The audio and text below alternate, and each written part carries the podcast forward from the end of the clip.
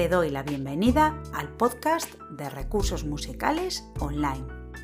Un espacio lleno de pasión por la música donde encontrarás ideas, tips, reflexiones, recursos didácticos, creativos y de bienestar. Acomódate que empezamos. Hoy estoy súper contenta porque por fin está disponible para descargar mi guía gratuita de organización para el aula, que además está teniendo muchísimo éxito. Desde aquí, muchísimas gracias a todas las personas que os la habéis descargado y a quienes me estáis enviando mensajes para darme las gracias y dejarme vuestro feedback. Estoy súper feliz. Por si todavía no te la has descargado, voy a dejarte en la cajita de información de este episodio el enlace para que cuando termines de escucharlo vayas allí y puedas conseguir la guía. Como estos días hemos estado bastante ocupados con el tema de la guía y lo tengo bastante fresquito, me he decidido a traerte un paso a paso para que puedas dar orden a todo este tema de la planificación y demás. Así que vamos allá. Antes de nada, hay varias preguntas que debes responderte y que te van a servir de brújula o punto de partida. La primera pregunta es ¿para quién? Es muy importante saber para quién o para quiénes vas a programar. Debes tener presentes sus necesidades y, si es posible, descubrir si cuentan con conocimientos o experiencias previas sobre la materia. Todo esto será crucial para ti a la hora de poder programar posteriormente los contenidos. Si dedicas un tiempo a esta investigación, será mucho más sencillo todo lo demás. Siguiente pregunta. ¿Qué quieres conseguir? Es decir, ¿cuál es el objetivo de esa jornada o conjunto de jornadas?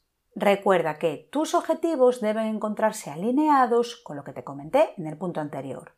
Es importante planificar con propósito. La tercera pregunta. ¿Dónde se va a realizar? El espacio es algo muy importante. En función de dónde y de las características de este, sabremos cuáles son nuestras limitaciones a la hora de presentar las propuestas dentro del aula. Lo dicho, conocer las características del espacio va a ser muy relevante a la hora de llevar a cabo tu planificación.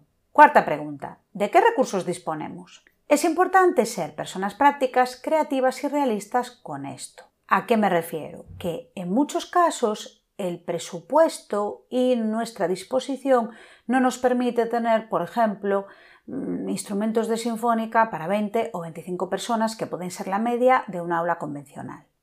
Por lo tanto, tenemos que usar la creatividad y salir al paso con lo que tenemos y con lo que podemos conseguir. Aunque seguramente en muchos casos no nos sea posible adquirir instrumentos de determinado valor económico, seguramente sí que podamos fabricar, por ejemplo, tambores caseros con macetas y cinta de embalar. Te digo que yo he dado talleres de percusión así y el presupuesto es súper reducido. Ten en cuenta que aunque no haya instrumentos, tenemos nuestra voz, nuestro cuerpo. Podemos utilizar material de reciclaje, como en el caso de las macetas, mobiliario del aula o del hogar, como por ejemplo cucharas de palo, ollas, lápices en el caso del material escolar y demás. Y, súper importante, diseña tus propuestas antes de lanzarte. Para ello es muy importante conocer cuáles son tus opciones, organizar los materiales, las consignas y demás. Siguiente pregunta, ¿de cuánto tiempo dispones? Esto es algo muy importante para poder llevar a cabo la estructura de la sesión o del conjunto de sesiones. A mí me gusta dividir la clase en tres o cuatro partes diferenciadas, dependiendo del tiempo disponible y de los objetivos.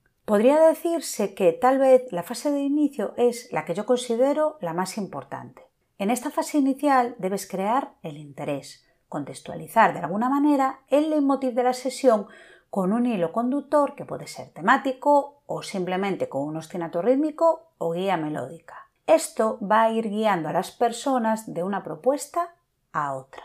También puedes utilizar el recurso de contar historias para crear tus hilos conductores comenzando con una historia contada o cantada, por ejemplo. A continuación, después de la fase de bienvenida, llega la fase de desarrollo, que es en donde llega el grueso de la sesión.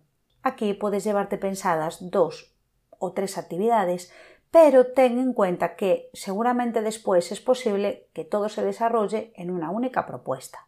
Aquí todo depende de cuáles sean tus objetivos y cómo tengas organizado el plan. Ten en cuenta que Cuanto más elaborado esté el hilo conductor, probablemente muchas menos actividades tendrás que proponer. Y cuanto más conozcas a las personas con las que vas a trabajar, más sencillo te resultará llevar a cabo esta fase de desarrollo.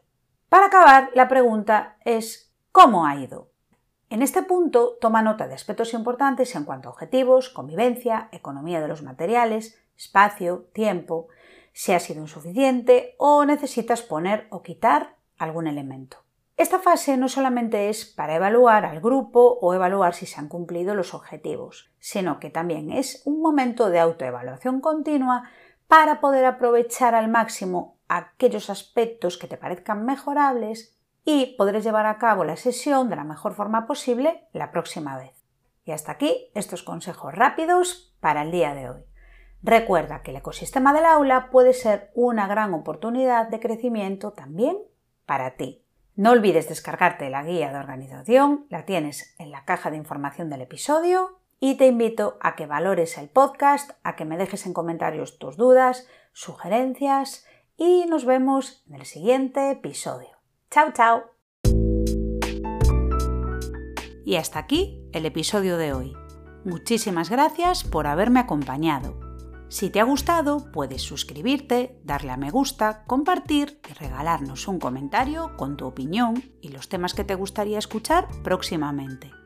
También puedes encontrarnos en las redes sociales. Te deseo mucha música feliz y nos vemos muy pronto.